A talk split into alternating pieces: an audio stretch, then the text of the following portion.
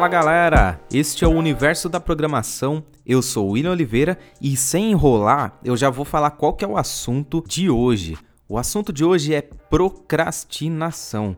Uma coisa corriqueira aí na nossa área, justamente porque a gente trabalha com a cabeça, né? A gente trabalha com um serviço criativo, cognitivo. O que, que é a tal da procrastinação? Vamos descobrir o que, que é isso daí. Procrastinar nada mais é do que a gente ficar adiando tarefas, adiando coisas. Seja uma tarefa do trabalho, né? Aquela tarefa que a gente não quer fazer de jeito nenhum, a gente fica enrolando para fazer aquilo, a gente vai empurrando com a barriga aquilo ali, até chegar o dia que a gente não consegue mais empurrar e a gente tem que fazer tudo correndo. Seja em casa, né? Eu vou ficar enrolando aqui para lavar a louça e aí quando você vê, já não tem mais um copo para você usar, já não tem mais uma colher para você usar. Quem nunca deixou para fazer o trabalho da escola de última hora? Isso é procrastinar. Quem nunca deixou para arrumar a casa, arrumar o quarto aí, somente quando os pais da gente ou as pessoas que criaram a gente chegaram na porta da, do quarto com aquela chinela monstra para arrebentar a gente se a gente não fizesse. E isso aí é procrastinação e também é trabalhar sob pressão, né? Olha só que legal, a gente já aprende duas coisas aqui num episódio só. Por que, que a gente procrastina? O nosso cérebro, ele tá esperando que a gente tenha recompensa pelas coisas que a gente faz. A gente não acorda de manhã simplesmente para tomar o café, para tomar o banho e ir trabalhar. Isso é antinatural para o nosso corpo. O nosso corpo ele espera o quê? Que a gente levante de manhã, toma um cafezinho, vai fazer alguma coisa legal, que a gente vá para a rua caminhar, que a gente faça qualquer coisa, menos aquilo que a gente está habituado a fazer hoje em dia por conta das nossas rotinas, né? Por conta da sociedade, que a gente tem que levantar e estudar, ou ir trabalhar, ou arrumar casa, ou fazer qualquer coisa do tipo. Isso daí é antinatural para o nosso corpo. Existe um TED de um cara chamado Tim Urban, que ele comenta como que funciona o cérebro de uma pessoa procrastinadora. Ele faz uma analogia com a gente no controle e existe um macaquinho da recompensa imediata dentro do nosso cérebro. A gente sabe ali, né, que o nosso cérebro está esperando uma recompensa pelo que a gente faz. E existem coisas que elas trazem uma recompensa imediata. Assim que a gente executa aquilo, a gente ganha recompensa.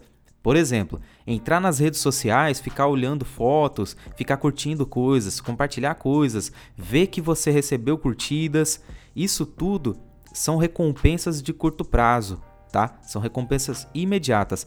Por isso que quando a gente está enrolando para fazer uma tarefa, normalmente a gente fica ali nas redes sociais, olhando o Facebook, olhando o Twitter, fica ali mó tempão olhando as redes sociais, não consegue sair daquilo de jeito nenhum, parece que a gente está preso naquilo, né?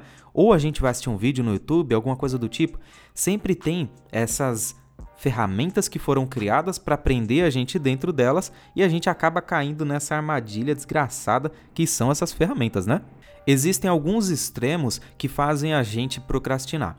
Quando uma tarefa é muito difícil, a gente não consegue se enxergar finalizando ela e recebendo a nossa recompensa. Então a gente fica enrolando para fazer ela até o último dia, assim, até aquele dia que vem a nossa liderança batendo na gente, igual os nossos cuidadores faziam, né? A gente ficava enrolando até o último dia, tomava uma chinelada e aí a gente ia fazer. Acontece exatamente a mesma coisa. O nosso corpo ele aprendeu a fazer isso com o tempo, tá? E existe o outro extremo, que é a tarefa que ela é muito fácil. Ela é tão fácil que ela já se tornou enjoativa. Por mais que ela dê aquela recompensa de finalização rápida, que a gente já tem a recompensa imediata, é uma recompensa que já não tem graça mais pra gente, já não é mais legal ter essa recompensa. Existe uma coisa muito legal chamada teoria dos jogos. Os jogos, eles fazem que a gente fique preso neles. Você já reparou isso? Se a gente está jogando um joguinho de celular, um jogo no videogame, alguma coisa do tipo, esses jogos eles são pensados para quê? Para que eles tenham dificuldades nos levels, mas não sejam tão difíceis ao ponto de que a gente nunca se enxergue finalizando aquilo mas também não são tão fáceis ao ponto de que sejam chatos ali e a gente nunca queira executar novamente aquela fase, executar novamente aquele jogo. Isso é bem legal de se pensar porque a gente consegue traçar um paralelo com a nossa vida, né? Você já se pegou fazendo uma tarefa muito difícil e não conseguiu mais finalizar? Ou já olhou aquela tarefa muito fácil, tão chata e você não quis mais pegar ela, quis deixar para outra pessoa pegar? Isso acontece com todo mundo, né? Isso é extremamente normal. Você não precisa se sentir um monstro por isso, tá? Isso é bem comum, acontece com todo mundo. Porém, existem pessoas que realmente têm problemas com a procrastinação. Essas pessoas são as procrastinadoras crônicas. Essas pessoas elas não vão conseguir ajuda só ouvindo um podcast, só encontrando ajuda no Google, só lendo aqueles artigos, né? Cinco maneiras de parar de procrastinar. Isso não vai acontecer. Pessoas procrastinadoras crônicas precisam de acompanhamento psicológico. Não existe uma fórmula mágica que vai fazer você parar de procrastinar, tá? Você precisa ir num psicólogo, numa psicóloga para se tratar.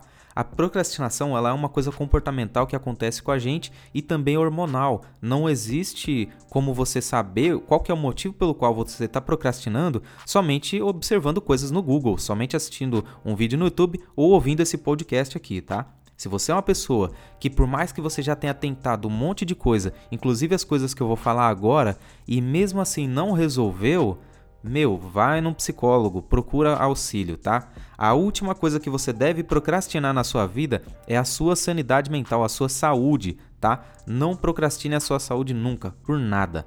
Então, para as pessoas que não têm esse problema da procrastinação crônica, como que elas podem escapar de cair no ciclo e no fluxo da procrastinação.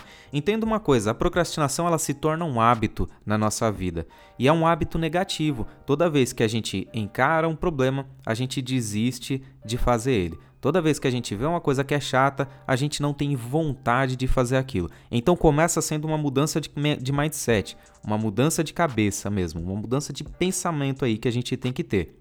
Quando a gente for analisar uma tarefa, ao invés de você analisar pela dificuldade dessa tarefa, pensa em como que essa tarefa é útil para o que você faz, é útil para a sua vida, tá? Tenta pensar nisso daí. Só que por mais que você mude a sua mentalidade para que você crie a recompensa quando você finalizar aquilo, pode ser que mesmo assim o seu cérebro não queira fazer aquela tarefa. Então, uma das maneiras de você começar a ter pequenas recompensas, né, ter recompensas em doses homeopáticas aí, é você quebrar essas tarefas em pequenas coisas. Então, se você pegou uma tarefa muito difícil, como que você vai começar ela? Como que você vai fazer depois de começar? O que que você faz depois de depois de começar? E assim vai, você vai criando pequenos passos, né? Pequenas levels, pequenas fases que você vai finalizar até você concluir essa tarefa final. E assim você vai tendo essas pequenas doses de recompensas aí. Existe uma coisa que funcionou muito para mim que se chama mini hábitos. Tem um livro chamado Mini Hábitos: Como alcançar grandes resultados com o mínimo esforço. É, este livro ele foi, ele foi muito útil para mim, eu vou colocar ele na descrição do episódio também. Mas basicamente é o seguinte: a gente quebra aquilo que a gente tem que fazer em pequenas coisas alcançáveis. Imagina que você quer começar a correr. Se você for correr 5 km no seu primeiro dia, no outro dia você nunca não vai querer mais fazer aquilo. Se você quer fazer academia, por exemplo, e logo no primeiro dia você pegar o maior peso da academia, no outro dia você não vai nem levantar da tua cama, você também não vai mais querer fazer academia. Então como que você faz? Você começa pequeno. Ah, eu quero começar a correr. Qual que é o mínimo que eu tenho que fazer para começar a correr? É caminhar acostumar a caminhar. Então, você começa caminhando aí em volta do teu quarteirão. Quando você já se acostumou aí a caminhar um quarteirão, agora você aumenta a dificuldade. Vamos caminhar dois quarteirões. E assim você vai fazendo e vai ganhando as recompensas diárias. O tempo todo você vai ganhando recompensa até você adquirir o hábito de caminhar. É a mesma coisa para as tarefas difíceis. Você vai quebrando elas em pequenas tarefas até você adquirir o hábito de finalmente concluir essas tarefas. Só que o principal para a gente escapar da procrastinação é o autoconhecimento. A gente se conhecendo, a gente vai entender por que, que aquela tarefa ela não demonstra uma recompensa para a gente. E aí a gente pode criar essa recompensa para ela. Existe uma maneira da gente buscar esse autoconhecimento que é o diário de bordo. Eu já escrevi um artigo sobre isso porque o diário de bordo foi uma coisa que me ajudou muito a controlar a minha ansiedade. Dá uma conferida nesse artigo aí para você ver como que cria um diário de bordo, como que cria essa rotina de se auto-observar aí, porque vai ser muito útil para você se você está procrastinando muito, tá? Só não deixe de se preocupar com você mesmo, com você mesma. É muito importante que a gente faça esse exercício de autoconhecimento aí, de autoobservação, tá? É extremamente importante para a nossa vida, não só para procrastinação, mas quanto para tudo que a gente faz mesmo. Seja para a gente estar tá com um momento ruim na nossa vida, seja porque a gente tem muita ansiedade, a gente se conhecer vai ser muito bom para a gente. Muito obrigado por ouvir esse episódio até aqui. Eu espero que tenha sido útil para você aí aí. Se você gostou desse episódio, não esquece de entrar em catarse.me barra William-Oliveira e olhar lá como me apoiar e também como participar do meu conteúdo, né? Se você me apoiar aí com 5 reais, você vai participar do nosso canal exclusivo para assinantes no Telegram. Se você for apoiando com outros valores, você vai poder participar de outras coisas, como dos meus artigos, dos meus episódios no YouTube e também do podcast, tá? Muito obrigado pela sua participação e até o próximo episódio. Valeu!